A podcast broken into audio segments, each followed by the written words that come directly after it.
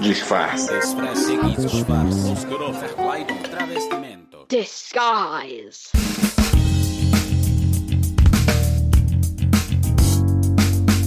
Oi, eu sou a Camila Cabete, sejam muito bem-vindos ao episódio 24 do Disfarces Podcast. Hoje eu chamei a minha queridíssima amiga Sheili Calef para desabafar e falar um pouquinho dessas séries que estão tirando o meu sono, que são as séries de crimes revisitados, sabe? A gente assistiu esse caso da Elise Matsunaga, caso Evandro e outras séries e a gente queria se juntar e conversar a respeito. Mas a gente fez melhor. A gente se juntou, a gente conversou e gravamos tudo. Então, pega um chazinho ou um café ou uma aguinha para ficar calma e vem escutar esse papo maravilhoso. Entrevista. Tantas coisas que eu tenho que falar, tantas coisas. Ai, ai. É mesmo? É, por causa dessas séries que eu tô vendo. Hum, qual mais você viu? Então, eu vi primeiro o caso Evandro, que eu não tinha escutado o podcast, que todo mundo falava pra mim, só que eu não escutava e, e vi no, na Globoplay. E logo depois eu fiquei sabendo que entrou da Elise Matsunaga na Netflix, naquele True Crimes, né? Casos verdadeiros, eu não sei o nome direito da série. E fui ver. E fui ver assim, tipo, bom, Elise Matsunaga, ela confessou o crime, né? Então, tipo, nada vai me surpreender. Uhum. Sabe que hoje eu tava uh, dando uma aula e a gente falou disso em um momento. Tava treinando uns executivos para um evento. Uhum. E aí a gente comentou sobre isso. E aí ele disse assim: Eu não tive coragem. Eu não vou ver. Não, veja, veja. Porque é isso, acho que a pessoa pensa assim: ah, mas não tem o que ver desse caso. Já se falou tanto sobre esse caso. Eu falei: não, não, tem que ver, tem que ver.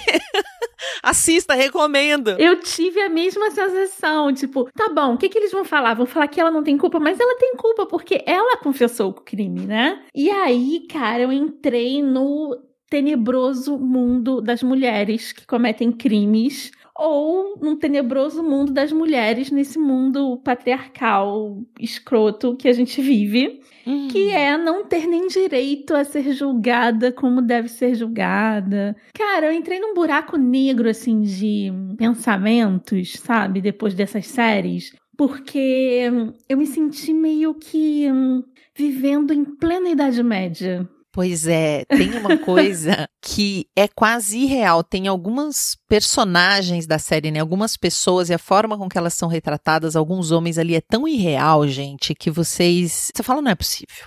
Né? Essa pessoa tem cara de personagem, Exato! tem jeito de personagem, isso não pode ser real. Exatamente o que eu falava. Eu via com o Bruno e eu falava, cara, esse cara é um, é um ator contratado. Uma pessoa normal não pode estar falando dessa forma, sabe? Não é louco de falar isso em pleno século XXI na frente de uma câmera. Você pode até pensar uma loucura dessa, mas não ia falar. A pessoa não é louca de falar uma coisa dessas, né? Pois é. Falar, por exemplo, e se você não quer spoiler, adiós, você está no podcast É, errado, né? Esse não é o episódio pra você. Ou se você não quer spoiler, para agora, vai lá assistir essas séries É. e volta depois, que você vai gostar muito do nosso papo depois. Te esperamos aqui. Mas aquele comentário de que só de uma pessoa ver ela entrar na sala já sabia que ela era prostituta, tipo, isso é algo tão abominável. Um amigo. Um amigo de faculdade. É, ele fala que o professor disse isso, né? Ele fala que o Nossa. professor disse isso dela. Então, é algo tão. É de uma escrotidão e de um. De uma falta de noção. E você dizer isso com tanta liberdade, sabe? Ah, é que da hora é aquela ali, eu sei. Sabe o quê, meu filho? Duvido que sabe, sabe nada. Não sabe nada das é. mulheres. Tá deduzindo coisas absurdas. É, a sensação que eu tive foi essa, assim. E aí você vê que, na verdade, essas mulheres, né, que, que passaram pela justiça, no caso do caso Evandro, é, elas não eram culpadas, né? Então, até hoje, provando, né, A inocência. a inocência e vão entrar até com recurso contra o Brasil, né? O Brasil vai para a Corte Internacional pelo que fizeram com elas.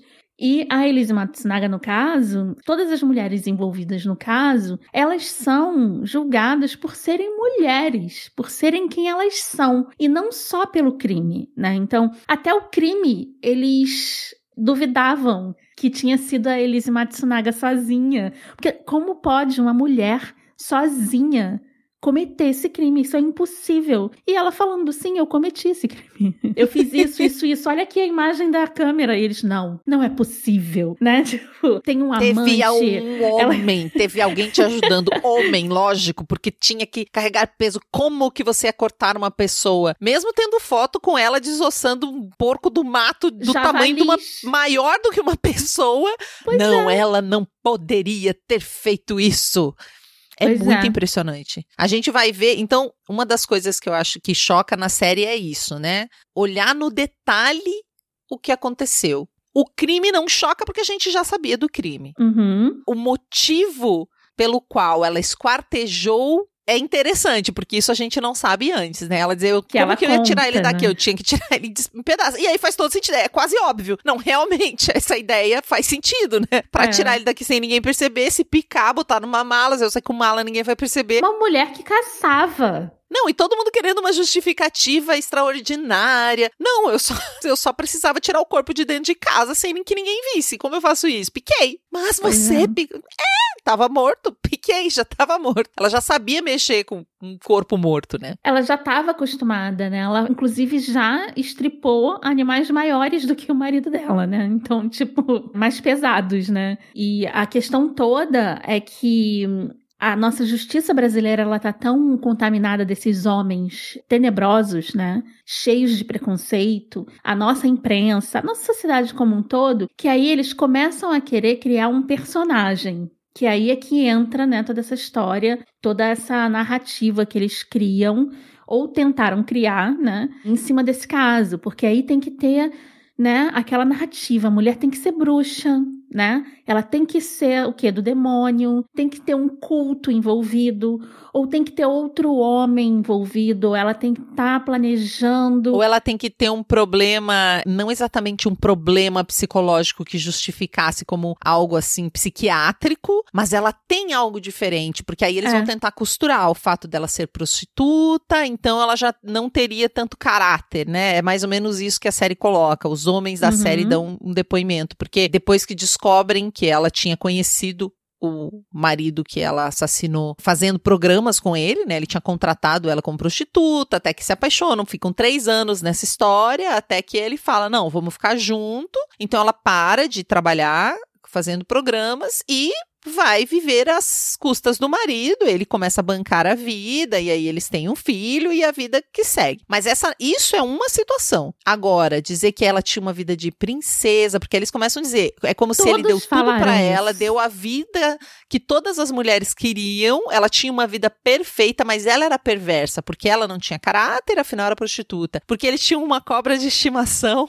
Até isso pegaram, né? Pegaram isso e mostrando os dois se divertindo o próprio o documentário também tem uma narrativa, né? Tem. Ele quer mostrar as narrativas uhum. do casal, as narrativas em torno do caso, e ele também constrói uma narrativa. É tudo uma questão de história, gente. Quando a gente fala narrativa, a gente tá falando é uma historinha. Qual é a historinha que nós vamos contar? E no documentário tem uma cena da cobra que eles têm em casa comendo um rato e eles se divertindo vendo ela comer o rato. E aí eu fiquei pensando, eu tenho um amigo que ele tem baratas. Ele tem Meu baratas, Deus. ele tem ratos, uns ratos pelados, assim, que não tem pelo. Porque o rato, você até pensa assim, o rato pode ser fofinho, assim, no pode. sentido. Você pode ver um rato como bonitinho. Mas aqueles ratos que ele tem são muito feios, assim, pra minha visão, né? Feio e é uma questão. Não, não dá pra ser bonito. E né? baratas, né? umas baratas, esqueci, umas baratas, sei lá de que país, umas baratas, uns ratos. E ele é vegano, ele ama os animais, ele não mata um animal nenhum. E ele tem, ele teria uma cobra fácil. Ele tem um bicho lá que é tipo uma cobra. E aí eu fiquei, gente, isso não depõe nada, isso não tem como você saber nada da pessoa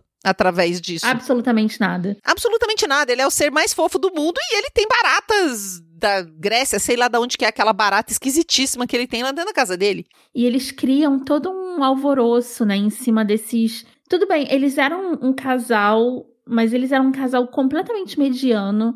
Né? Um vivia em função do outro, é, esse era o acordo deles desde o início, né?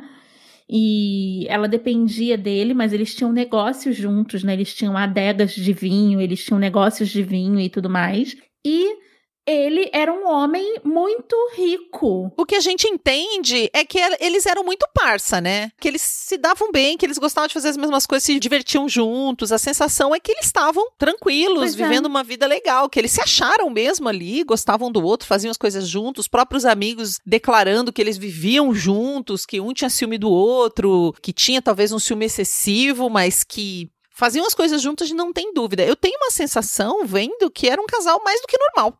É, mediano mesmo, é, como você disse. Mediano e doentio, porque eu acho o casal normal mediano meio doentio. Porque eles se fechavam em concha, né? Eles, inclusive, ele se afastou de todos os amigos dele, né? E um desses amigos, né, que, que faz o, o documentário fala que ele, assim que casou com ela, ele meio que né, esqueceu dos amigos, não apareceu nunca mais e tudo mais. Quantos casais você conhece que fazem isso? Eu perdi as contas né, de casais ah, que a maioria a tá apaixonado, vive, é. vivem até começar a voltar as coisas, mas no momento da paixão estão vivendo um pro outro. Pois é.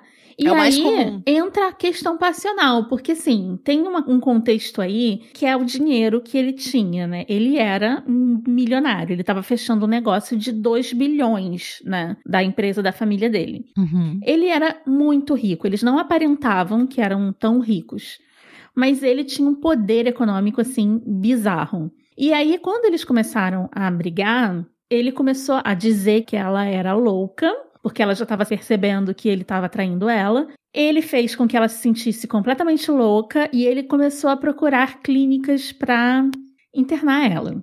Então, a grande briga ali, né, que foi até, eu acredito que tenha sido o motivo do crime passional, além do ciúme, foi o fato dele falar para ela que internar ela ia ficar com a filha deles. E aí ela pensou: se eu não matar ele, eu vou perder a minha filha. E foi no calor das emoções e foi o que tudo aconteceu, né? E tudo indica, né? Todas as investigações, evidências. Evidências, ela mesma falou, então foi uma coisa extremamente passional. Não encontraram nenhum DNA, né? Tipo, suspeito. Ela não tinha envolvimento com ninguém.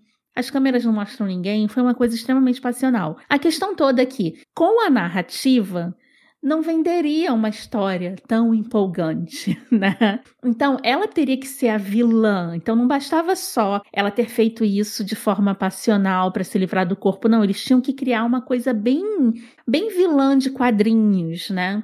E aí veio toda essa questão, né? Tem todo o documentário de todas as pessoas falando. É, porque aí vem até esse lugar do quer dar um golpe, né? Ela está se Isso. aproveitando de um cara nerd. Isso. Porque até determinado momento da história e do julgamento, ele é um nerd. Pois é. Que nunca tinha grandes coisas com mulheres. E de repente ele aparece com ela. Até descobrirem que ele também pagava por sexo sempre, frequentava sempre. vários sites, dava Exatamente. nota pra mulherada. Ele era um coitadinho meio. O cara legal da turma que se apaixonou e se afastou dos amigos. Tinha uma narrativa assim. E aí assim, a gente né? vê que isso nunca existiu, né? Então, essa história toda que as pessoas quiseram construir em cima dela era para que ela fosse julgada com a pena máxima, que seria, eu acho que 30 anos, né? Uhum. Seria 30 e poucos anos. E a defesa, o advogado de defesa falou: Ó, você tem que me falar tudo. Ela contou tudo para o advogado de defesa e o advogado de defesa, os advogados de defesa, eles trabalharam para que ela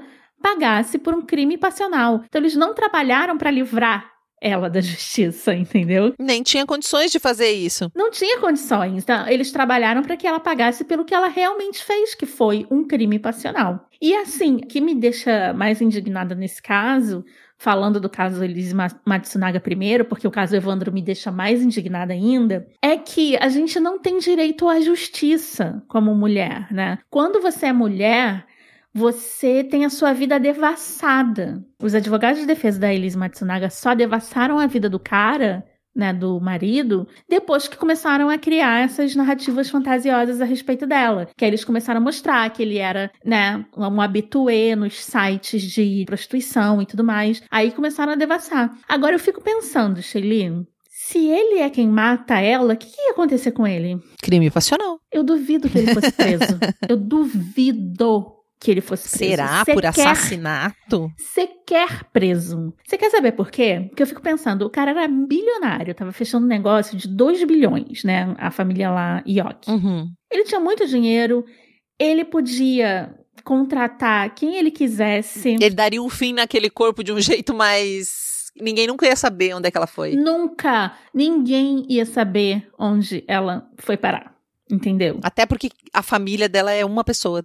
Uma, uma senhora e uma única pessoa. Ela né? ela estava não tinha. completamente sozinha. Ele não estaria sozinho nessa. Ele sequer seria preso, eu tenho certeza disso. É, o que me deixou indignada assistindo a série, assim, o que bateu em mim não foi nem a, a questão de sermos mulheres e termos um julgamento diferente. Acho que eu já esperava algo assim, infelizmente. É. Infelizmente, não fiquei impressionada. Mas fiquei. São duas coisas. E até pensando aqui no podcast, né, como disfarces, eu tinha falado com você o quanto a gente quer, como ser humano, uma historinha ficcional. Sim. O quanto a gente não aceita uma realidade. A gente tem muita dificuldade com a realidade. Então a gente já quer. Inclusive, enquanto tá rolando o documentário da Matsunaga e a série do caso Evandro, a gente fica tentando julgar.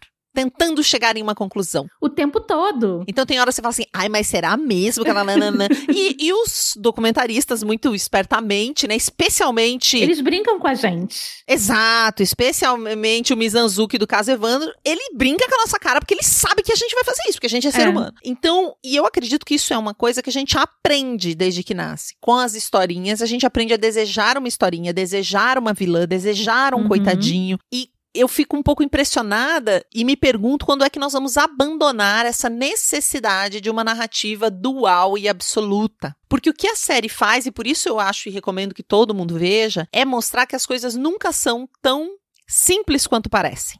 Né? Não é assim, ah, então aconteceu. Sim, ela matou, isso a gente já sabe. Mas isso não significa que a gente entendeu o que aconteceu Pois é. ou que alguém conseguiu entender a complexidade do relacionamento entre um casal, do relacionamento entre seres humanos, a complexidade da formação psicológica e emocional dessa mulher que estava no puerpério, né? Ela tinha uma, Uhum. uma bebê, ela estava no puerpério, então os hormônios loucos Sendo abandonada, ameaçada. abandonada, ameaçada. Ela já tinha, e aí não tem como não falar dessa, desse episódio, né? Sido abusada pelo pai quando era jovem, ao ponto de fugir de casa e ficar na rua, sem saber para onde ir. Isso ser aceito e isso, o cara Sem nunca ter mãe. feito nada por conta disso, né? Nunca aconteceu nada com o cara, como nunca acontece, né? Como É. esse é o meu foco na vida, apoiar vítimas de violência sexual é uma coisa que eu faço há muito tempo, então nunca acontece nada. Sempre alguém da família, é quase esperado Uhum. que pais estuprem filhas no país, porque é muito comum. Nossa, que coisa E horrorosa. aí você tem toda essa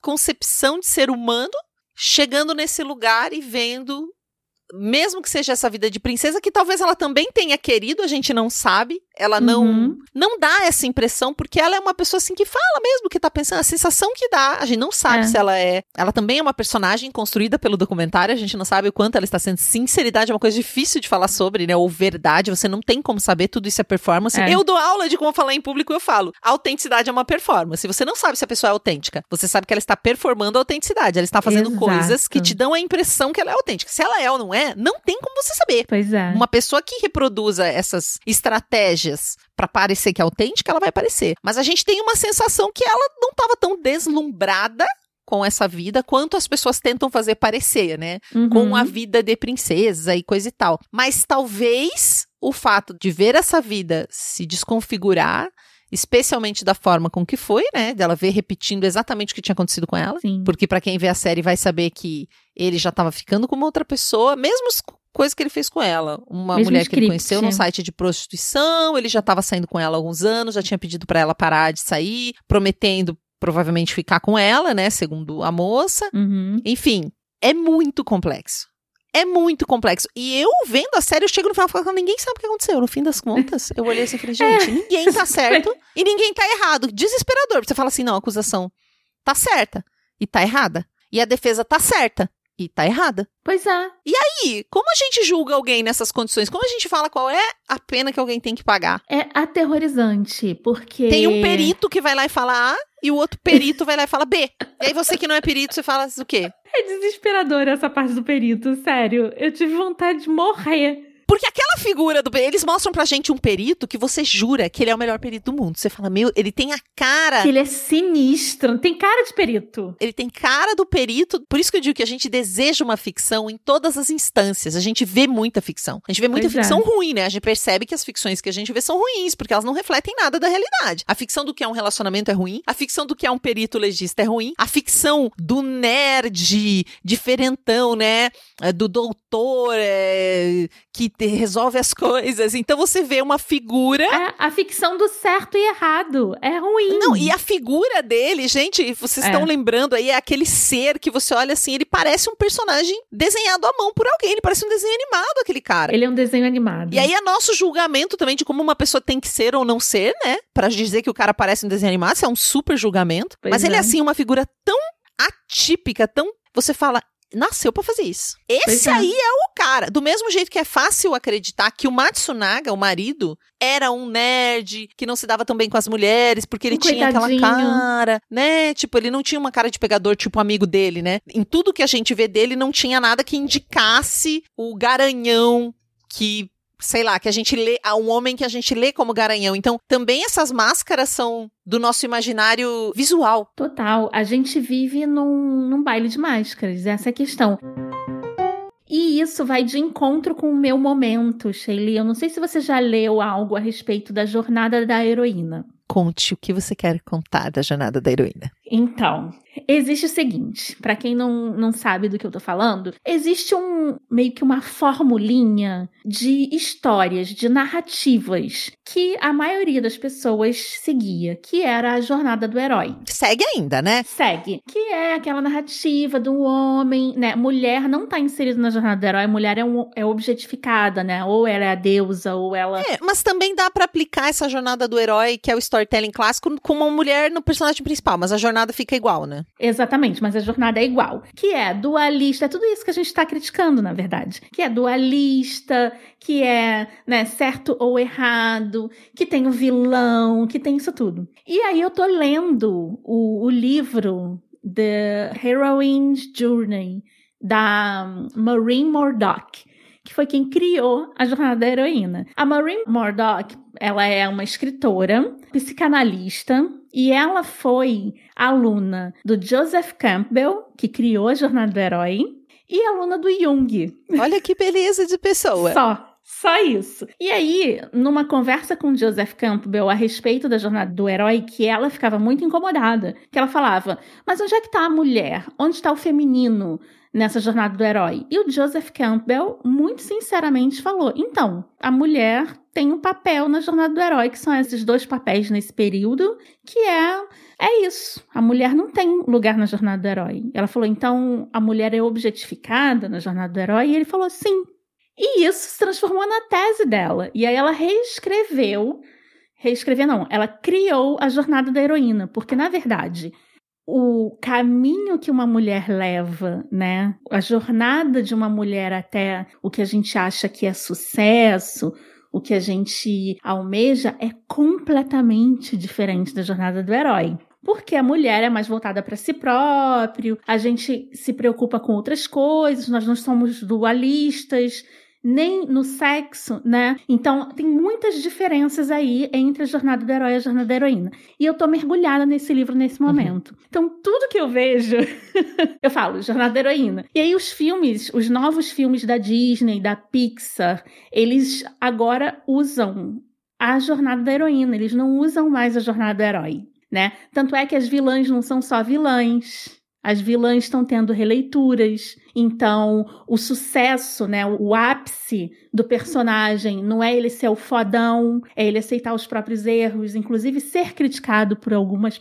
algumas pessoas. Então, várias narrativas, todos esses desenhos novos, né, o Luca, a Brave, é a jornada da heroína todinha, sabe? Então, tipo, eu consigo identificar a jornada da heroína nessas novas narrativas que não são dualistas. E aí, qual não é a minha surpresa quando, vendo esses documentários, eu vejo que a justiça brasileira incorpora a jornada do herói em todas as narrativas que eles fazem, que eles criam, sabe? Porque é uma jornada de homens para homens ainda a justiça brasileira, né? A gente não tá falando de justiça exatamente, a gente tá falando de uma justiça desenhada, executada, almejada por homens. Exatamente. E aí tudo tá se fechando assim na minha vida, sabe? Porque eu tô lendo esse livro da Maureen Murdoch e tô vendo essas narrativas da justiça brasileira com esses personagens que na verdade são pessoas reais e que seguem um script que na verdade foi criado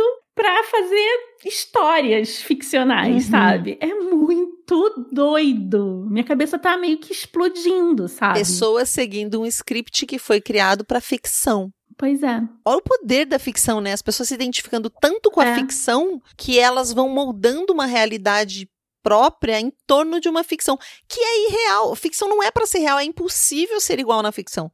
É impossível ter a vida de princesa, é impossível ser a Julia Roberts no Linda Mulher. Não, e o que, que é esse termo que eles usaram? Vida de princesa. Me explica, o que seria uma vida de princesa? Não faço a menor Sabe, ideia. O que, que esses caras sabem? Bom, partindo do princípio, agora que você falou, a última notícia que me veio na mente foi aquela princesa que sumiu, que parece que foi o pai que deu um fim nela. Uma princesa da realidade hoje, sabe? Não lembro em que país, sabe? Tipo, pensando em uma princesa real, acho que é terrível ser uma princesa, né? É. Ou a Megan, que casou com o príncipe, que saíram da realeza. Falou, porque eu não vou ficar aguentando aqui falarem que o meu filho é escuro demais para ser príncipe. Então, ser princesa não tá parecendo uma coisa assim. Na realidade, não é a ficção, né? Na realidade, ser princesa não é uma ficção. Exatamente. E você vê que todos os caras que dão depoimento pra série eles falam a mesma coisa. Eles compraram a narrativa da vida de princesa, da gata borralheira, que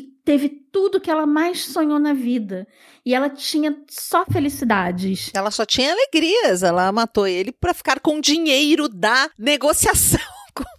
Ah, é, é, que essa parte é muito engraçada, né? Desculpa, gente, mas é que assim, a última coisa que essa mulher ia conseguir é ficar com dinheiro naquela família tinha menor condição. Ela podia ficar com qualquer coisa. Claro, morrer de fome ela não ia, é. tinha uma filha com cara, mas, pois é. gente, é fora. E eles teimam, né? Eles teimam. E ela é tão complexa porque ela não tem a patologia de psicopatia, né? É, eles não argumentam em momento nenhum que ela estava fora de si. É o que eu digo, ela não tá no, no âmbito da psiquiatria o argumento ali. Não, é totalmente. E aí a minha cabeça tá explodindo, por quê? Porque a gente tá sendo governado. Isso eu já sabia, mas quanto mais isso fica óbvio para mim, mais desesperada eu fico, porque eu me sinto desamparada, sabe? A gente está sendo governado por homens brancos, fracos, medíocres e burros. Tão burros que, quando a realidade. E sim, nós estamos generalizando, né? Se você não sabe o que é uma generalização, vamos pegar e ler no dicionário. É, porque a gente fala sobre a maioria, né? É. Tão burros que eu tava treinando também alguns executivos uma vez de uma empresa muito grande, multinacional. E eu lembro que por algum motivo a gente começou a falar de violência sexual, nem fui eu que puxei esse assunto, mas na hora do intervalo, na hora do almoço. E aí a gente falou alguma coisa sobre isso e parece que, enfim, eu não vou expor a pessoa claro, mas por algum motivo de separação, uma psicóloga tinha falado com os filhos dessa pessoa, né, desse homem, e perguntado de tudo, inclusive sobre toque, sobre violência, enfim, num caso de separação, uma psicóloga atendeu as crianças e fez todo tipo de pergunta, e ele ficou muito incomodado com esse tipo de pergunta. A psicóloga pensar na possibilidade das crianças terem sofrido alguma violência. E eu falei, bom, mas é a função da psicóloga, né?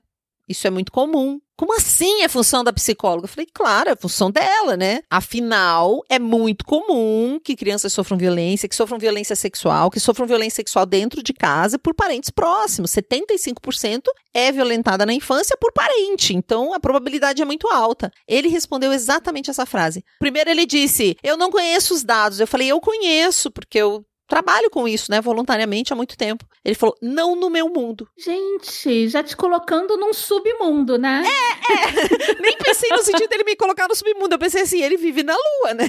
Eu pensei mas assim, você é um ET então, pois né? É. Porque assim, aí ele tava me contando o que de certa forma? Eu vivo num mundo onde eu acredito só no que eu quero. Não importa um dado para mim. E a gente sabe hoje, com a quantidade de notícias falsas, com o governo que a gente tem hoje no país, que não interessa a realidade, interessa a historinha. É isso. Contar fatos, há muitos argumentos. Aliás, há só argumentos. Os argumentos estão ganhando dos fatos faz tempo. aqui no país. E ele me disse isso, e era um homem super bem sucedido, com muito dinheiro, com um cargo muito importante. Eu me levantei e saí, porque eu não tinha nem para onde ir aquela conversa. Não tinha o que fazer, assim, não era nem. Eu não fujo de uma conversa como essa, de forma nenhuma, mas quando a pessoa me dá esse argumento, tipo, no meu mundo Uhum. não, bom, então, eu realmente, é um mundo só seu, que eu não tenho como acessar. É.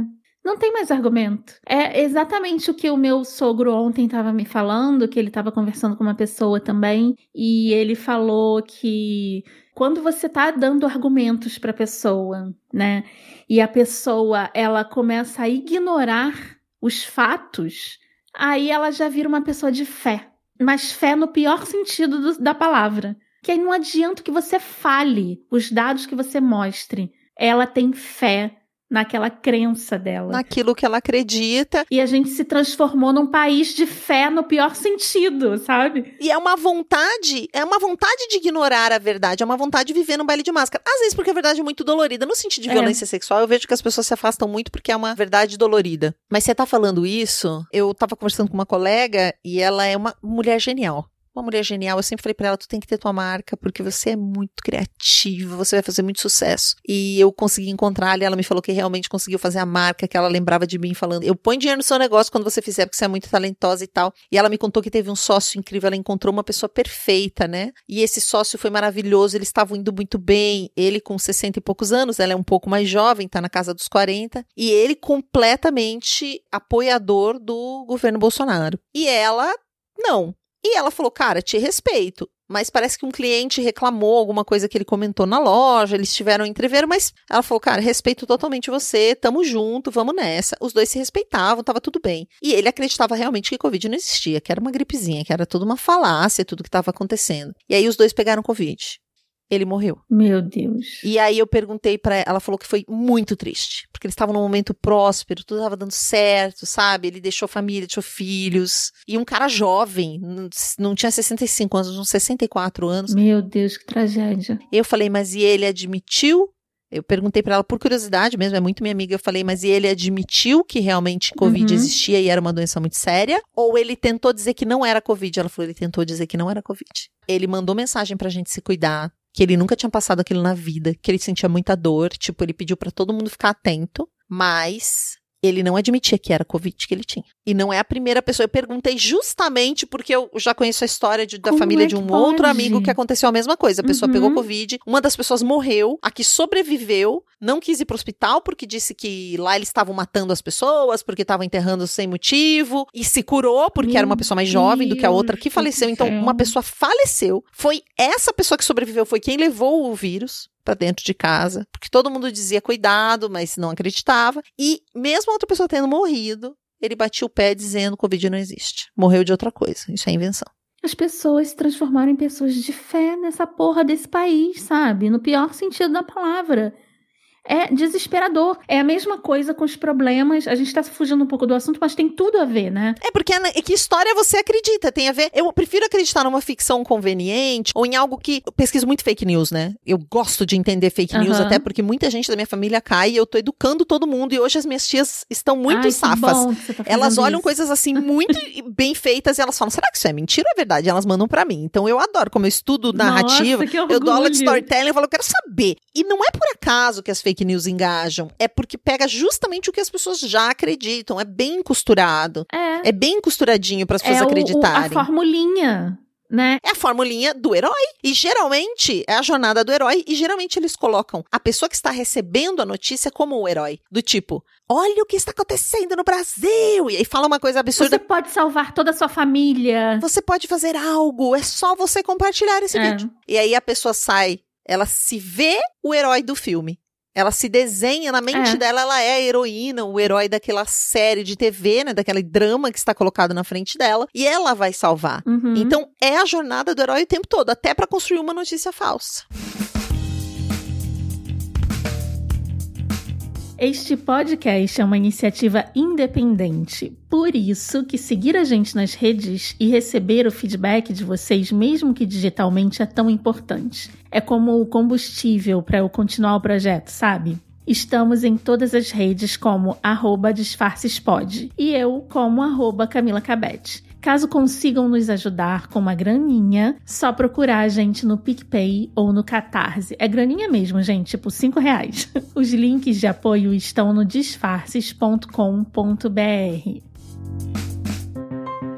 E é uma jornada vazia vazia para a quantidade de variáveis que uma mesma história tem, sabe? Tanto é que o próprio storytelling, o próprio cinema tá indo para outros lados, né? A gente está tendo releituras incríveis, tipo a Maleficent, Malévola, releituras incríveis de vilãs que aí você vê que não era tão vilã assim né? Que tem uma história por trás, que na verdade foram histórias criadas. Para você ver, a jornada do herói é tão ultrapassada que o próprio audiovisual tá indo para novos ares, né? Para coisas novas, como a jornada da heroína. É, e tem mais duas coisas que eu não quero esquecer de falar, que é o caso Evandro, uhum. que ele também vai se basear nessa em buscar o vilão horrível, terrível. A bruxa, as bruxas de Guaratuba. E o que mais me impressionou no caso Evandro e vai para lá assistir, caso você não tenha assistido. O que mais me chocou ali foi quando eles fazem o link com uma novela da época que tinha bruxas e tal. Então na manchete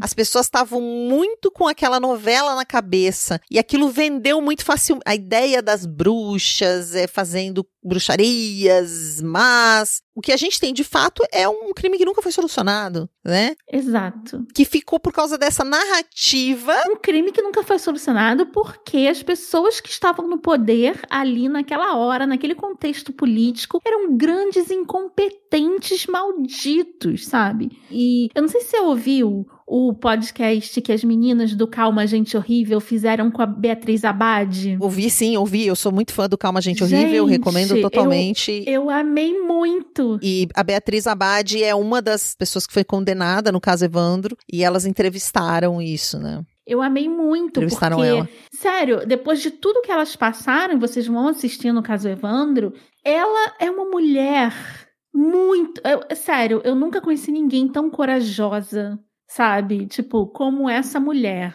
que fala sobre o acontecido, que ainda luta sobre o acontecido. E o podcast é perfeito, porque as meninas do Calma Gente Horrível também amam, acompanho desde a época uhum. do canal do YouTube, que era só canal do YouTube. As mulheres falam exatamente o que eu queria falar para ela, que é tipo, não suporto Diógenes. Uma das primeiras coisas que elas falam é: não suporto aquele Diógenes. Não, e fica uma pulga na nossa cabeça, assim, né? Também tentando buscar uma narrativa ficcional, porque a gente adora. O que era aquela casa com crianças no México, gente? Você viu? Como que aquilo não foi foco, não, sabe? E como é que um ex-ditador do Paraguai vai parar no meio do caso?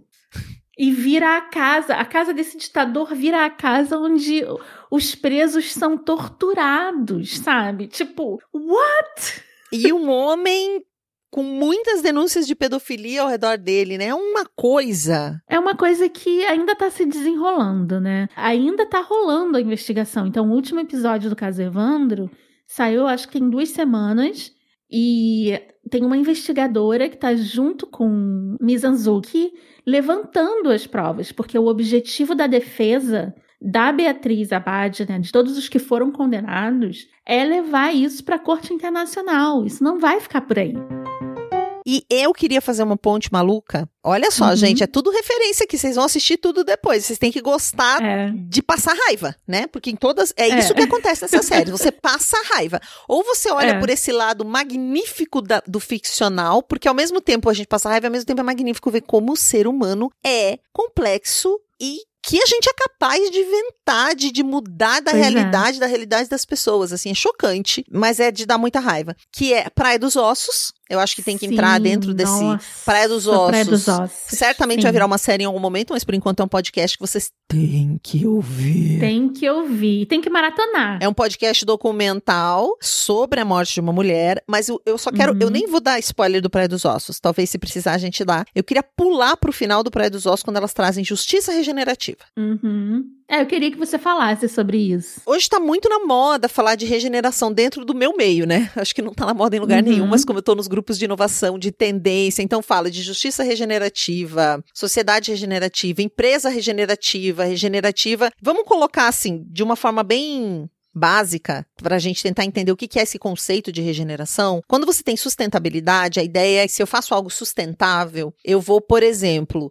explorar um pedaço de terra, vou plantar alguma coisa e vou explorar de uma forma sustentável. Então eu vou plantar coisas para eu comer ali, mas eu não vou degradar aquele solo, eu vou cuidar, eu, eu não vou fazer monocultura, eu vou fazer da melhor forma para que ele continue sustentável, para que eu consiga sempre utilizar aquele pedaço de terreno para plantar. Vamos dizer assim, de um jeito bem simples, tá, uhum. gente? Estou reduzindo só para ficar fácil. Isso. A regenerativa, além de eu conseguir o meu sustento dali e ser sustentável, eu não apenas vou mantê-lo sustentável, como eu vou aprimorá-lo ao longo do tempo. Então, além de eu manter a sustentabilidade, eu ainda vou melhorar. Essa seria a ideia de regeneração, a grosso uhum. modo.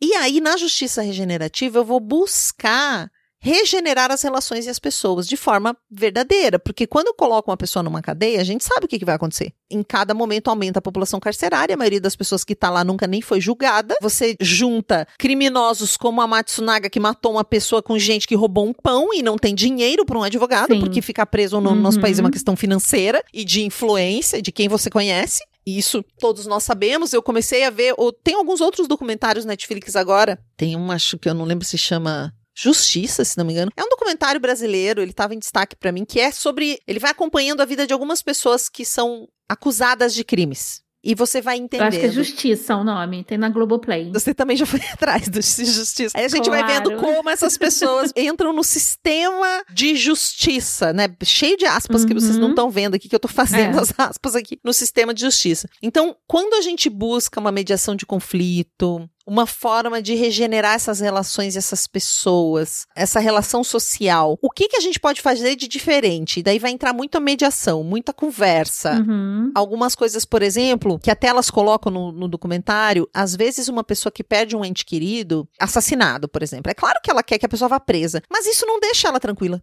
Isso é. não faz com que ela fique calma em relação ao que aconteceu. Nada vai fazer a pessoa voltar, óbvio, mas às vezes colocar ela de frente com o criminoso, claro, se ela quisesse, o criminoso topar, enfim, e eles terem uma conversa. Muitas vezes a pessoa quer saber porque ela quer ouvir daquela pessoa. Tem coisas para além do fato em si que todo mundo pode escrutinar e julgar. Tem sensibilidades ali dentro, emoções, uhum. questões que podem ser mais facilmente trabalhadas e a pessoa se sentir mais justiçada, inclusive, do que simplesmente com a pena. Claro que a pena é importante, mas tem outras coisas. Vai continuar existindo. Tem outras coisas que podem ajudar a regenerar a emoção dessa pessoa, a vida uhum. dela, a maneira com que ela vê o mundo, o luto dela. Pode ser trabalhado de outra forma, que não necessariamente apenas com essa punição como a gente está pensando. Então, essa justiça ela vai buscar isso. Isso traz aquele assunto que a gente já falou também, né, por áudios de WhatsApp, que é o tal do apedrejamento de uma pessoa que tá muito na moda, apedrejamento digital, né? Mesmo a própria Elisa Matsunaga, quando você pensa, né? Eu não lembro o que eu pensei na época, mas talvez se você foi uma pessoa que apedrejou ela muito, olhando agora, mesmo reconhecendo o que ela fez. Que ela é culpada. Quantas pedras você jogaria naquela época, de acordo com toda a narrativa que você ouviu, e quantas pedras você jogaria hoje, caso você ainda jogue pois pedra? É. Que tipo de pedra, com que velocidade, que tamanho ia ter essa pedra? Pois é. E aí eu me pergunto, Shelly, porque, assim, quando eu vejo, por exemplo, o caso desse DJ aí que tá preso, ainda bem que ele está preso, que, né, violência contra a mulher, eu acho que qualquer violência contra a mulher tem que ser punido. Mas quando é que eu vou ficar satisfeita?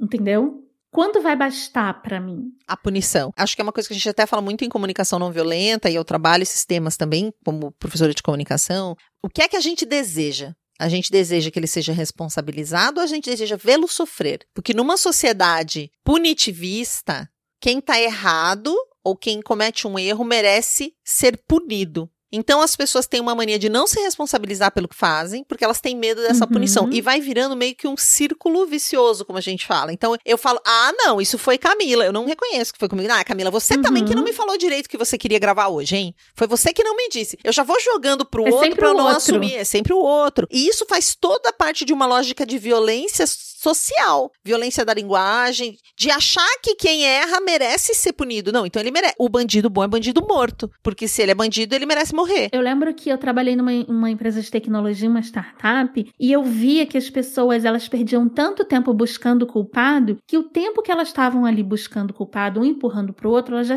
tinham resolvido o problema. Uhum. E aí eu chegava pro time e falava: Ok, a culpada fui eu. Tá resolvido. Qual vai ser a solução? Eu fazia isso, porque Uhum. isso me deixava tão nervosa, vendo as pessoas correndo em círculos atrás do próprio rabo, sem procurar uma solução. E eu sou uma pessoa mais racional em relação a esse tipo de coisa, porque quando eu vejo um homem Obviamente, quando eu vejo um homem cometendo uma violência contra a mulher, vem um demônio do meu estômago, ele toma o meu corpo, eu gostaria de avançar em cima dele, né? Uhum. Essa é a minha sensação interna. Mas a minha sensação, a minha Atitude a externa. minha atitude, né, e é- o que eu espero é que ele seja punido pela justiça, tá?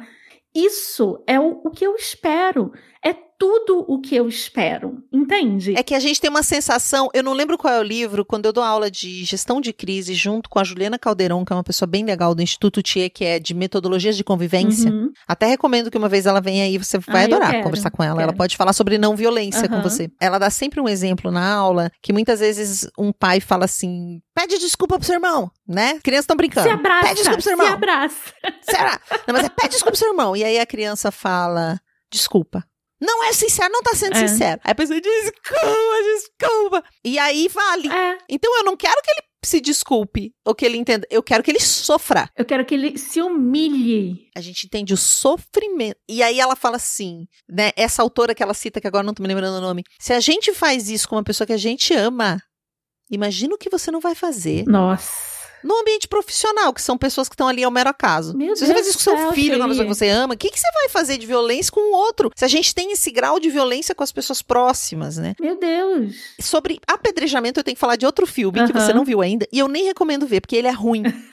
Mas eu assisti ontem, sem querer. Sabe quando você bota qualquer coisa? Sei. Eu tava vendo aquela série maravilhosa, Manhãs de Setembro, Não vi ainda. com Lineker na Amazon. Mas eu tem vou que ver, com certeza. Eu amo Que é a Lineker. história de uma trans que descobre, de repente, que tem um filho. Uhum. Tem um filme muito antigo de Hollywood que o mote é esse mesmo. Sim. Mas é tão Brasil, é tão maravilhoso, é um negócio. É muito dolorido a série, é muita dor. É muito Brasil pra uma pessoa só, Uhum. mas é muito Vou boa. assistir. E aí, depois, eu botei um play num filme idiota qualquer e consegui o mais idiota possível, que chama-se A Acompanhante. Né? Você já sabe que vai ser a história de uma mulher que trabalha fazendo Programa. programas. E aí, esse filme, por que, que ele é ruim? Porque ele é a comédia romântica clássica com todos os clichês machistas. Então, é uma menina lindíssima que aparece na vida do cara, é um cara que é viciado em sexo, um cara jovem, bonito, viciado em sexo, que vive num aplicativo lá de sexo. Que é um tema bem interessante a se explorar. Uhum. E de repente ele encontra essa moça. E aí, claro, ele não consegue mais sair com as outras. Como se isso resolvesse o problema de Claro. quem é viciado em sexo. Então tem erros do início ao fim. E uma menina maravilhosamente linda e tal. E ela tal, vai tal. salvar ele, obviamente, né? Obviamente, os dois vão salvar e tal. Tem algumas. É comédia romântica, então você dá umas risadas por umas coisas idiotas que eles põem no meio, mas é tudo de clichê possível, imaginável, tem lá. Só tem uma coisa que é impressionante. Tem determinado momento ele fala. Por que, que você é garoto de programa? E ele é jornalista, ele resolve escrever uma matéria sobre ela. Uhum. Ele, ele precisa ganhar um emprego e aí ele combina com ela e fala: Deixa eu te seguir e acompanhar seu dia a dia, porque eu queria escrever sobre uma garota de programa, acho que isso vai me dar uma chance de entrar lá onde eu quero entrar. Beleza. E até porque ele, né, vive saindo, sei lá, tem um interesse ali. Uhum. E aí ele pergunta pra cara, mas por quê? Porque não é só por dinheiro, não é possível. Uma mulher como você, com a formação que você tem, ela veio de uma boa faculdade, você podia ter outro emprego. O que que acontece? Aí ela conta como ela começou isso. Quando ela tava na faculdade, ela resolveu fazer uma zoeira e criou um PowerPoint. Gente, agora é o spoiler todo, mas é a única parte que vale do filme. Se quiser ver, veja. É um filme idiota. Ela fez um PowerPoint com todos os rapazes que ela tinha transado, comparando o tamanho do pinto, dando uma nota se ele era bom de cama, uma zoeira. Ela falou assim: Fulano, Fulano é assim assado, funciona assim cozido. Um outro slide, um slide para cada um. Com várias pessoas que ela tinha. Ela deu horrores na faculdade, era uma mulher livre, dava mesmo e tal. E ela fez isso e mandou para uma amiga para dar risada. Para umas duas amigas, assim, essa história desse PowerPoint. E uma amiga compartilhou com outra, que compartilhou com outra, que Viralizou compartilhou com outra, que toda. compartilhou com outra. Viralizou esse negócio. E até ela fala, acho que o Roof Post, tipo um jornal bem conhecido, que hoje é conhecido também, mas que lá é muito conhecido, fez uma matéria sobre ela, sobre aquele PowerPoint, sobre a mulher que nananã. E aí, o que que aconteceu? Ela explica que, a partir daí, sempre que você colocava o nome dela do Google, vinha essa história. E aí até ele fala, era você, eu lembro dessa história. Meu Deus. E ela disse: Eu nunca mais consegui um trabalho. E aí eu cheguei na conclusão que já que eu ia ser conhecida como uma puta, porque daí as pessoas julgaram a quantidade de. Ele, não, não era nem assim que os caras processaram. Eu falei, nossa, será que ela tomou um processo por expor os caras? Não, não foi nem isso. As pessoas falaram que ela era uma vagabunda por ter ficado com aquele monte de cara. Gente. E ficou tão grande a fama dela de vagabunda. E ela era uma menina jovem fazendo uma zoeira. Que ela falou, já que é isso que as pessoas vão me chamar disso, então pelo menos que tenha a ver. E foi o único trabalho que ela arrumou. E ela começou a fazer programa e nem fazia programa até hoje. Nossa porque toda vez que ela ia tentar arrumar alguma coisa. E aí chega o um momento que ela se postula para um mestrado, se não me engano. E ela realmente fez uma universidade muito boa. E daí no mestrado ela vai pra entrevista. E aí a mulher fala: Olha, nós gostamos muito do seu material. Ela fala: Mas vocês não vão me aceitar, né? Por causa disso. disso. Ela falou: Não, nós vamos te aceitar exatamente por isso. Porque você foi super vulnerável, você contou o que aconteceu. E só no nosso comitê, nós somos quatro pessoas do comitê que aprova os alunos, dois de nós temos filhos que sofrem bullying virtual. Então já virou uma outra situação. Eu achei incrível o filme Legal. por ele abordar de uma forma tão moderna. Todo o resto pode jogar no lixo, né? Mas Joga isso... no lixo o resto do filme. Mas isso é, e foi impressionante. Então, é um tipo. Porque a mulher fala: a gente sabe o que é bullying. Nossos filhos, dois, de, nós somos em quatro, dois dos nossos filhos sofrem bullying virtual. É justamente, a gente acha. Se a gente não te der uma oportunidade, quando que você vai ter uma oportunidade. Então é, é um pouco do que você estava falando, Camila, e eu achei muito interessante. A gente ia gravar ontem, eu é. e Camila, a gente tinha marcado ontem, mas eu não consegui. Então a gente marcou para hoje e eu tive a oportunidade de ver esse que filme. sorte! Que é um filme que é uma narrativa nova, né? Total. E que trata essa questão e que fala exatamente disso que você falou. Por quanto tempo a gente quer que a pessoa seja punida? Sim, ela cometeu um erro. Ah, tá, mas ela expôs as pessoas. Não, beleza, realmente expôs. Então Sim. ela precisa ser punida por isso. Ela precisa ser responsabilizada. E que a palavra punida eu acho meio complicado. Ser responsabilizada responsabilizada por essas coisas que ela fez. Isso. É isso que eu espero, só. Mas também, daí, se a gente for pensar de um jeito regenerativo, né? De um jeito regenerativo, de um jeito de justiça mesmo, quem que vai dizer se ela foi responsabilizada o suficiente? As quem se sentiu vítima. Pois é. Né? Então, quem que vai dizer é quem quem se sentiu vitimizado na coisa. Precisa ser envolvida essa pessoa no lance, né? E agora também lembrei de um TED. Eu não vou lembrar o nome do TED, mas não é difícil de encontrar. De uma moça que fez um TED junto com o homem que a estuprou. Ela foi estuprada Nossa. na faculdade. E anos depois, quando ela fez uma terapia, ela escreveu uma carta e enviou para ele. E ele ficou completamente chocado, porque ele só tinha tido uma postura que ele achava totalmente normal. Ele não entendeu na mente dele que aquilo era um estupro. Como eu acredito que muitos homens acham que o que eles fazem de forçar o sexo, nem entendem, não acham. A maior parte dos homens da nossa geração, Shelly. Exatamente. Os dois conversam, ele busca conversar com ela. Ele entende na hora, lendo a carta dela, o que ele fez, uhum. e eles vão conversar e eles criam um TED Talk sobre o assunto. Nossa. Falando juntos sobre isso. Vou procurar esse link e vou botar na descrição no nosso site. Porque ela ia morrer odiando, né? Claro. E aí depois eles conseguem. E muita gente critica ela. Ela foi muito claro. criticada por fazer isso. E esse fenômeno de apedrejamento, ele também faz com que essas pessoas que não deveriam estar em ascensão fiquem em ascensão, entendeu? Que todo mundo vai Sim. lá na rede social do cara e os algoritmos levantam o cara e ele o cara ganha seguidores. Então, a primeira coisa quando algum evento de de violência, alguma coisa dessas acontece, a primeira coisa que eu faço é não vou entrar nas redes sociais dessa pessoa. Sabe? Tipo, não vou entrar, não vou citar, não vou incitar o ódio, não vou incitar a massa apedrejadora, entendeu? Até porque a gente tem um presidente atual, né, que eu, eu cara, a Camila do passado, se tivesse ouvindo isso, ela ia achar que a Camila atual tá louca. Então, nós atualmente, não sei se vocês perceberam, mas atualmente a gente tem um presidente chamado Bolsonaro que eu fico indignada toda vez que eu falo isso, me lembro da minha realidade, que manejou, junto com o MBL né, e outros órgãos, uma massa apedrejadora, né? Contra qualquer coisa que discordasse deles. E depois, o que, que acontece com quem mexe com massa de linchadores? Eles perdem o controle dos linchadores, né? E geralmente os linchadores saem linchando tudo. Então, o que me incomoda mais na nossa sociedade atual, além dessa questão misógina, né, na nossa justiça, a questão de apedrejamento e tudo mais, eu não tô defendendo. Toda vez que eu falo isso para alguém, eu já escutei várias vezes, você sabe, que eu já escutei várias vezes que, ah, eu amo os homens, a Camila ama os homens, né? Ah, a Camila bota panos quentes. Eu não boto panos quentes. Eu sempre exijo a justiça quando algo é feito, sabe? Quando existe violência e tudo mais. Mas, cara, eu não vou ser a linchadora. Você entende? Você tá passando pano pra brincadeira. não resisti. Depende, qual Camila que tá falando? Porque você falou eu e eu, já tô, já tô confusa, gente. Já não sei com quem que eu tô falando mais. Vamos chamar o psicólogo. Eu entendi o que você falou e é complicado ficar nessa posição. É muito. Eu lembro quando as pessoas começaram a. Quando teve uma acusação contra o Neymar de estupro. Uhum. Nossa, o grupo de apoio a vítimas de violência virou caos. Imagina. Porque era a gente defendendo Neymar, a gente acusando Neymar, a maioria das pessoas dizendo que a moça que o acusou estava querendo se bancar em cima dele, né? A maioria das coisas eram essas. E muita gente discutindo isso na mesa de bar perto de mim e me perguntando Meu o que eu Deus. achava. Eu falo, eu não acho nada. É isso que eu falo. Porém, se a pessoa dizia assim, ah, mas ela tá tentando, eu falo, peraí, vamos lá. Você é uma pessoa orientada a dados. Geralmente, pessoas de tecnologia, eu lido muito com pessoas de tecnologia e pessoas de inovação. E a Uhum. gente fala muito de dados. Sim. Data literacy, que a gente tem que saber ler dados. Se você lê os dados de quantas mulheres denunciam estupro, quantas denúncias delas são falsas, que, caso vocês não saibam, é ínfimo, muito poucas. Que a maioria dos estupradores são homens. Que bebida junto com a nanã.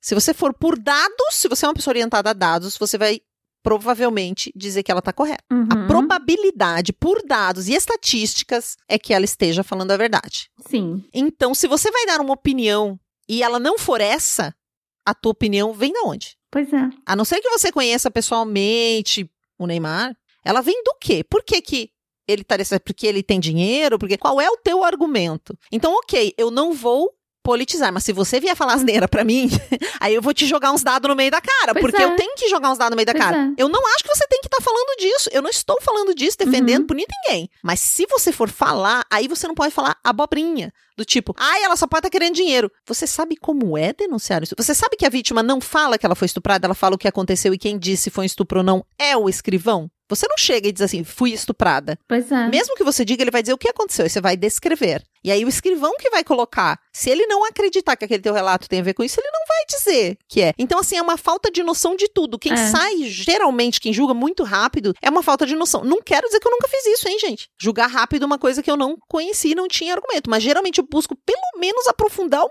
pouco. Pelo menos tentar aprofundar um pouco. Eu também. E tenho fama de passar pano por conta disso, porque eu vou te dizer que eu nem simpatizo com Neymar como figura pública nem nada.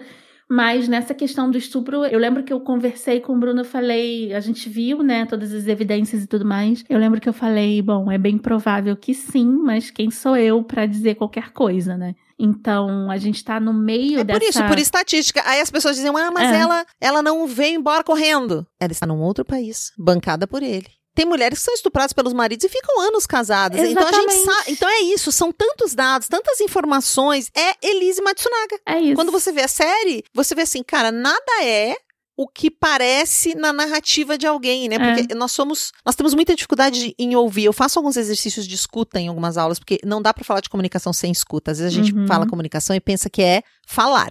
E aí eu faço alguns exercícios de escuta. E é quase impossível a gente ouvir verdadeiramente uma coisa. E eu quero muito me lembrar, e há anos eu não lembro mais, de uma autora que disse que quando a gente ouve alguém, a gente está sentado na sala da nossa infância. Como se a gente estivesse sentado na casa da nossa avó. Olha, isso é tão lindo, né? Eu não consigo lembrar onde eu li é isso. lindo. Mas eu lembro que era uma mulher que disse que a gente está sentado na sala da nossa infância. Então você tá falando as coisas pra mim e eu tô ouvindo com N camadas. Eu tô filtrando tudo que. Eu tô escutando coisas que eu quero escutar, coisas que têm a ver, eu tô me identificando ou não me identificando. Eu não estou escutando o que você está dizendo. É, é verdade. É impossível. É verdade. Então, nem que a Elise sentido. Matsunaga fale tudo o que ela quiser na minha cara, eu tô ouvindo mais uma coisa ou mais outra. E mesmo você e eu, né? Eu e a Camila, a gente falou muito rapidamente por áudios Uhum. ontem sobre tudo isso que a gente queria conversar aqui. E teve uma coisa que ela falou e eu falei, nossa, eu não vi isso. Tipo, eu não lembro qual conclusão que agora já se perdeu, mas ela chegou numa conclusão. Eu falei, eu não tô vendo assim. Eu não vi que momento isso foi dito.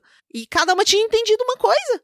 E nós vimos a mesma cena, mas cada uma viu uma É. coisa ali. Por quê? Porque cada uma tem um repertório diferente pra interpretar aquilo que tá sendo dito. Então, ouvir é muito difícil. Ouvir o que uma pessoa quer. E o Barter, o Dominic Barter, que estuda comunicação não violenta e que ele mora no Brasil, né? Não é brasileiro de origem, mas mora no Brasil. Ele fala que a nossa capacidade de parar de julgar as coisas e as pessoas é tão boa quanto a nossa capacidade de fazer a nossa unha parar de crescer. Nossa. Zero.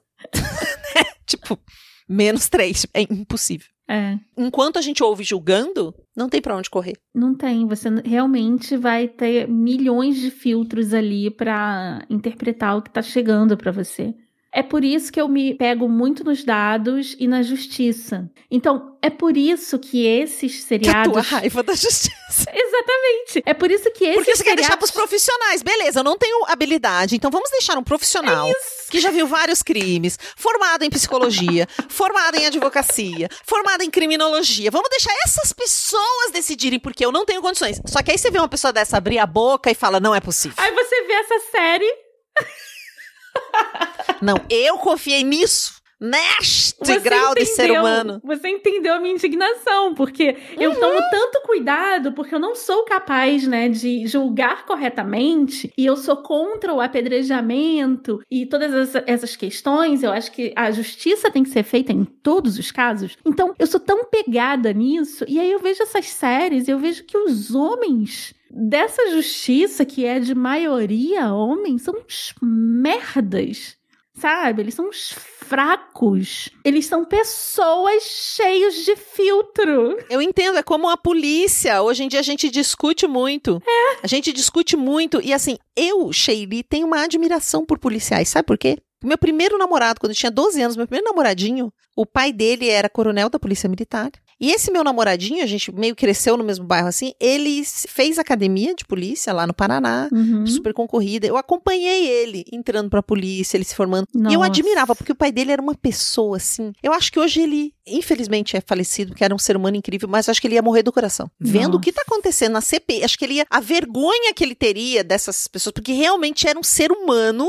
Pelo menos lá em Pato Branco, assim, era um cara admirado e assim, ele era culto, ele estudou muito, assim, jamais, jamais. E aí a gente fala de polícia aqui, a gente precisa generalizar, porque a gente Pois vê o que é. tá acontecendo. Então, é é. isso, você confia, você fala, gente, quantas vezes eu liguei pra polícia, eu busquei a polícia, eu fui denunciar quando eu sofri uma violência sexual, eu fui à polícia denunciar e eu fui tratada como lixo. Pois é. Pessoas completamente sem habilidade nenhuma pra fazer o trabalho que deveriam fazer, perderam meu processo. Meu Eu fui Deus tratada assim, um lixo, um lixo. E ainda assim, tem um lado meu que confia, porque graças a Deus eu tive na minha vida a oportunidade de conhecer uma pessoa muito séria, muito Uhum. honesta e assim, de uma reputação ilibada e que era um gentleman, sabe? Era uma pessoa. E conhecer o filho dele, que é meu amigo até hoje. Pois é. Mas hoje eu olho e falo, meu Deus. E é difícil pra gente, né, Sheila? Porque, assim, a gente que, que quer que a justiça seja feita e a gente vê esse tipo de coisa, é tipo tirar o chão dos meus pés, entendeu? Eu me senti assim, a minha indignação, ela não passa pela. Claro que tem muita raiva dentro de mim, eu tenho muita raiva dentro de mim, mas ela não me sufoca. O que me sufoca o sentimento que mais me sufoca depois de assistir tudo isso e conversar, né? E, e até tá gravando aqui com você é o desamparo, sabe? Eu acho que é pior do que a raiva. Porque o desamparo, ele te destrói, sabe? E esse foi o sentimento que eu tive durante vendo esses todas essas séries, né, True Crime que estão na moda, que fazendo releituras e revendo esses processos, é total desamparo, principalmente pra gente, né, que somos mulheres. Mas eu vou te dar então uma perspectiva. Eu fiquei feliz. Tem um lado meu que ficou muito feliz. É desesperador, mas assim, o fato de estar sendo revelado, de Sim. estar sendo gravado, de estar sendo colocado ali me deixa muito feliz, porque é muito do Praia dos Ossos que Sim. vocês têm que ouvir, porque o Praia dos Ossos mostra dois momentos de um crime, né? O Uhum. momento do primeiro julgamento, onde a população parecia um estádio de futebol torcendo pro, pro cara ser solto Que pesadelo. por um crime absurdo, tipo assim, a mulher é morta pelo cara e eles falam que ela, praticamente, que ela pediu pra ser morta. E essa narrativa cola com aquelas pessoas daquela E o época. cara vira herói da época, ele vira um herói. Então cola. E depois o mesmo crime, um tempo depois, é trabalhado novamente e ele é condenado. Então, até pra velocidade humana, porque a gente é humano ridículo limitado, que usa Uhum. A gente não usa só 10% da nossa cabeça, isso é papo, já foi desmentido várias vezes pela ciência, mas, né, que a gente fica lá até que houve uma velocidade. Então, ver as coisas estampadas, Eu acredito que é muito educativo tudo isso que o Mizanzuki fez no caso Evandro. Foi. Muito educativo, porque ele faz com que a polícia reflita sobre o que ela faz, né? Com que os agentes pensem sobre o que eles fazem, para eles verem que não é tão fácil assim sair impune hoje, que tem gente de olho. Então, claro que não é o, o Mizanzuki que tinha que estar fazendo justiça, Exatamente. mas ele está. Mas está uma nova via de justiça. Então, na verdade, a justiça ela está encontrando uma brecha, né? No jornalismo investigativo. E os próprios filmes estão encontrando uma complexidade Sim. nas narrativas. Graças Beleza, a a Deus, justiça, né? Tipo, A, a- a mídia, que foi. A, a própria mídia está se tornando mais complexa. A mídia, Sim. naquela época, só atazanou. Agora ela tem que dar notícia sobre o filme desfazendo o que ela mesma disse, Pois é. né? Pois e também é. não dá pra pôr mídia tudo num balaio, porque o Mizanzuki também é mídia, ele é Sim. jornalista. Então tem qualidade e pouca qualidade em tudo que é feito, né? Mas existe, assim, essa complexidade da vida do ser humano, das atitudes, você ter duas coisas ao mesmo tempo, né? Eu até aprendi uma coisa com uma colega, ela fala, não fala mas. Tipo, hoje eu acabei de sair do meu grupo de oração, chamo de um grupo de oração que eu faço toda segunda-feira Uhum. e chama Salinha das Parábolas. E uma moça estava descrevendo o quanto pra ela ela ficou afastada, o quanto pra ela foi dolorido porque a mãe faleceu. Ela falou: "Achei que eu não ia mais conseguir viver sem a minha mãe". Uhum. E ela falou, chorou muito, descrevendo pra gente toda essa dor, e ao mesmo tempo ela disse: "Eu nunca me senti tão forte. As pessoas acham que eu tô muito sozinha, que eu deveria buscar alguém". Ela falou: "Mas eu tô tranquila, eu tô serena, eu tô plena". E ao mesmo tempo ela chorava o luto Uhum. da mãe. Uhum. Então, um ser humano ele pode estar extremamente triste e sofrendo, e ao mesmo tempo estar pleno, decidido e querendo coisas novas. Sim. Ao mesmo tempo. Sim. Era, era junto, não é que em um momento ela. eu- não, era junto, ao mesmo tempo ela tinha tudo dentro dela. Uhum. E a gente conseguir reconhecer isso e, e falar disso, explorar isso visualmente, né? Com essas novas narrativas, com um filme que vai explorar um caso como o caso Evandro. Uhum. É tão maravilhoso. É. Que bom que a gente tá vivo pra ver essas coisas acontecendo, né? Que bom que a gente tá vivo. E tem um outro filme, já que é- hoje é, é referência de filme sofredor, É. tem um filme que é Tell Me Who I Am. Tell Me Who I Am. Você viu esse filme? Não. Eu vou dar um spoiler aqui. Já que nós estamos nessa conversa profunda, que a gente não sabe ter uma conversa de cinco minutos, não é um tweet. Pode ser o nome do. Não é um tweet. O filme Tell Me Who I Am é um filme sobre dois irmãos, Uhum. gêmeos ou quase gêmeos. Acho que um é um pouquinho mais velho que outro. Tô na dúvida agora se eles são gêmeos ou não. São dois senhores, hoje com seus 50 e poucos anos, com 60, eu acho.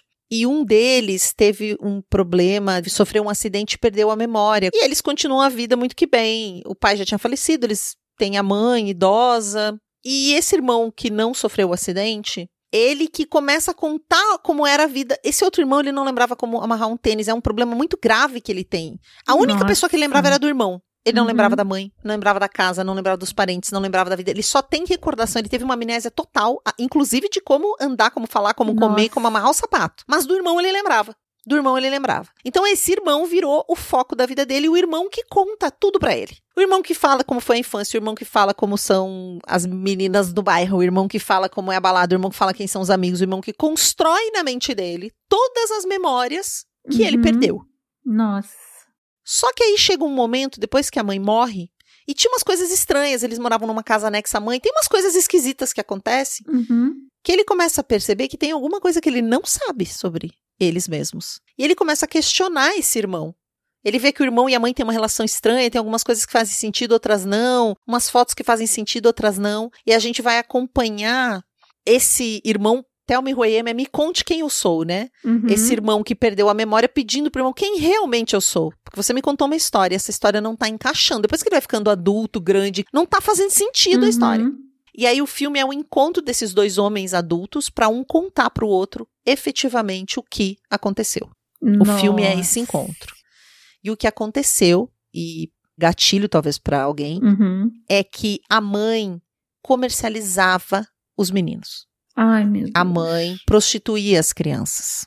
E esse irmão que não teve a amnésia, o outro teve essa amnésia, eu não lembro se ele tinha uns 15 anos ou talvez um pouco mais, 18, ele viu a oportunidade de criar uma vida onde o irmão não tinha vivido isso, mas ele tinha vivido. Só que depois esse irmão adulto, ele não sabe quem ele é, porque tudo foi inventado pelo irmão. E ele começa a ver lacunas, Uhum. então eles brigam. E o irmão que inventou as memórias, ele não tem coragem, ele não consegue, ele consegue no vídeo com 50 anos na nossa frente falar. E ele não fala, ele pede pro irmão sair, ele fala só pra câmera, não fica ninguém da equipe. Ele fala, eu nunca tive coragem de contar. Ele nunca falou pro irmão. O irmão começou a desconfiar por causa de umas coisas, eles encontraram uhum. dinheiro. Tinha uma foto dos dois correndo na praia e ele falava, por exemplo, o irmão dizia que aquela foto era porque eles estavam, eles tinham ido pra praia com a família. E não, eles estavam de posse de uma pessoa Meu que estava abusando deles céu. naquela foto. E assim, que terror. É de uma complexidade. É terrível. Mas também é de um amor insano uhum. e de uma complexidade. Porque o irmão que ouviu as mentiras tá indignado porque não sabe quem ele é, não sabe o que ele viveu, quer cobrar desse outro irmão. Mas como é que você vai punir esse outro irmão? que inventou toda uma vida fictícia para que o outro não tivesse que encontrar dentro dele aquela dor que ele próprio sentia e que não sabia lidar, um dia ele sai andando, eles param de se falar por anos. Nossa. Então, assim, você olha que a vida é um negócio tão complicado. Que o ser humano é capaz de atrocidades, que ele é complexo. E é tudo por amor absoluto, ele vê. Olha a oportunidade que ele viu na mão, sabe? É tão confuso. E mesmo nesse momento, com quase 60 anos, ele não consegue falar com o irmão. Ele não consegue. Ele fala, eu preciso estar sozinho. Aí sai todo aí. É assim, de uma. É um dos filmes mais lindos que eu já vi. É muito duro, gente. Uhum. É muito pesado. É documental, mas ao mesmo tempo ele é uma das coisas mais impressionantes, amorosas e, e verdadeiras e, e uma prova de vida, entendeu? Uhum. Vou assistir. Tá vendo? Spoiler nem sempre estraga, gente, o que a gente vai assistir. É até bom saber nesse caso, porque, é, porque eu gatilho. não sabia exatamente, mas, mas eu assisti com uma pessoa na época que quase teve um treco. Então Entendi. é bom porque tem muito gatilho. Mas assim, talvez ele venha pra. Eu lembrei desse filme agora pelo poder de uma história bem contada, com a complexidade uhum. que a história merece, sabe? Por quem estava envolvido nela realmente. Porque uma coisa é a imprensa falar da Matsunaga, que nunca deu uma entrevista, outra coisa é ela falar, a mãe dela falar, o pai dela não falar. O pai dela fingir Exato. que não a conhece. É. Quando a equipe de reportagem chega, ele fingir que não a conhece. Uhum. Tudo isso faz com que a gente escute um pouco melhor. Não, e conta a história sem contar, né? Que é a nossa capacidade de absorver informações não faladas, né? Que a gente também tem essa capacidade sensorial. Tanto é que a jornalista que foi entrevistar, que viu o pai dela, não sabia que era o padrasto dela, e foi falar com ele, perguntou se ele conhecia, ela sentiu algo estranho, voltou na Elisa e perguntou: o que, que aconteceu? E a Elisa... Senão ela nunca saberia, né? Ou seja, é a história não falada. É o que a, a jornalista sentiu que tinha alguma coisa ali. Por isso a história da jornalista entra, do mesmo jeito que a história é. do Mizanzuki, no caso Evandro, entra a história dele, o porquê que ele pesquisa. Ele hoje tem filho pequeno, Sim. né? Ele tinha medo de ser raptado quando ele era criança. A gente ouvia muito essas histórias que as pessoas levavam. Eu ouvia essa história, era do Paraná também. É, a gente cresceu com a história do Evandro. Com a história de que levavam as crianças. É tinha as fotos de todos, né? As fotos de todos em embalagens de leite, de tudo. A gente foi uma época bizarra, né? Então, assim, as intenções por trás de desnudar uma história, de revelar coisas, elas também precisam fazer parte dessa se a gente quer um pouco de verdade. Não pode ser aquela coisa que acontecia antigamente, você não via o documentarista, você não sabia quem era, por que que estava fazendo, era simplesmente uma coisa que, tipo, é assim vida desse jeito. Pois é. E eu estudei muito documentário, e aí você fala assim: não, gente, mesmo que pareça uma reportagem, uma reportagem tem um viés. Nada é simplesmente aquilo. Pois é. E você imagina que limitante, que limitante as narrativas serem só limitadas à narrativa do, da jornada do herói, né? Que é uma jornada, mas é uma jornada extremamente limitada quando você começa a ler a Jornada da Heroína, aí você vê o que, que é complexidade, entendeu? Tem que ler. As pessoas tem que ler. É igual. Você, é, ler, você não cara, pode colocar nessa edição, põe nessa edição em homenagem ao Medo e Delírio em Brasília, caso vocês ah. não ouçam, né? Nós somos muito fã do Medo e Delírio. Sim. Ele põe assim: agora que o bicho vai pegar. Eu tô fazendo aquele personagem aqui, né? Sempre que. É porque eles estão falando um monte de coisa lá de política que chega a dar um nó na sua cabeça. É. Quando eles querem evidenciar que aquele momento é importante, você fala, agora que o bicho, tem um áudio. Então você podia criar um áudio para assim, tem que ler, tem, tem que, que ver. Eu, eu, vou fazer melhor. Eu vou pedir pro alemão, que é o Cristiano Botafogo, que é meu amigo do meu delírio, gravar. Tem que Por ler. Favor, nossa, gente, que, que, chique. Então vocês vão ficar chocados nesse tem momento. Tem que ler, mas tem que ler. Tem que ler. Olha, tem que ler. Tem que ler. Tem que ler. Tem que ler. Tem que ler.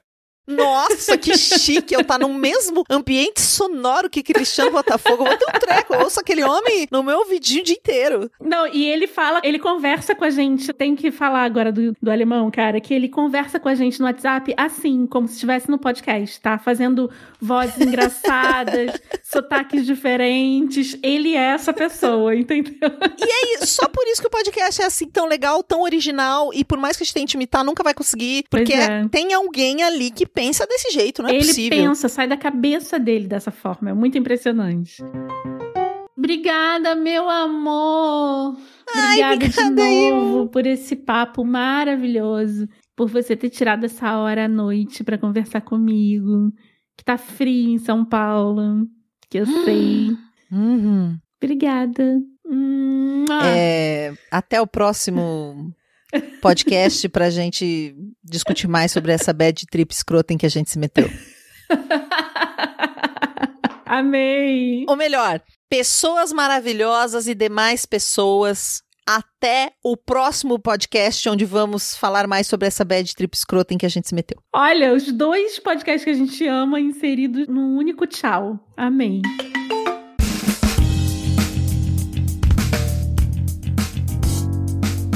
Obrigada por ouvirem mais um episódio do Disfarces. Eu amei muito gravar esse episódio. Nossa, rendeu, né? A gente começou no True Crime e foi pro a jornada do herói, jornada da heroína, Jung. E, meu Deus, foi um- uma miscelânea como as coisas devem ser, né? Tudo que é preto no branco, certo errado, positivo negativo, pra mim não basta. Tem que ter as complexidades ali no meio. Todos os créditos desse episódio estarão no nosso site, o disfarces.com.br. Vocês podem me escrever também no camila@disfarces.com.br e segue a gente nas redes sociais. Lá no nosso site tem todas as informações se vocês estiverem interessados em apoiar o nosso projeto. O nosso projeto, como você sabe, é independente. Sim, eu tiro o dinheirinho do meu bolso para fazer esse projeto que eu amo tanto. Então, se você quiser me apoiar, me ajudar, tem várias formas que você pode fazer. Você pode fazer pelo PicPay, Catarse e até o Pix, que um ouvinte querido mandou uma mensagem pra gente pedindo, porque para ele era mais fácil. Obrigada, viu? Você sabe que eu tô falando de você. Obrigada, gente, e até o próximo episódio. Fazemos parte da família Central 3. Disguise. Esse podcast foi editado por Domênica Mendes.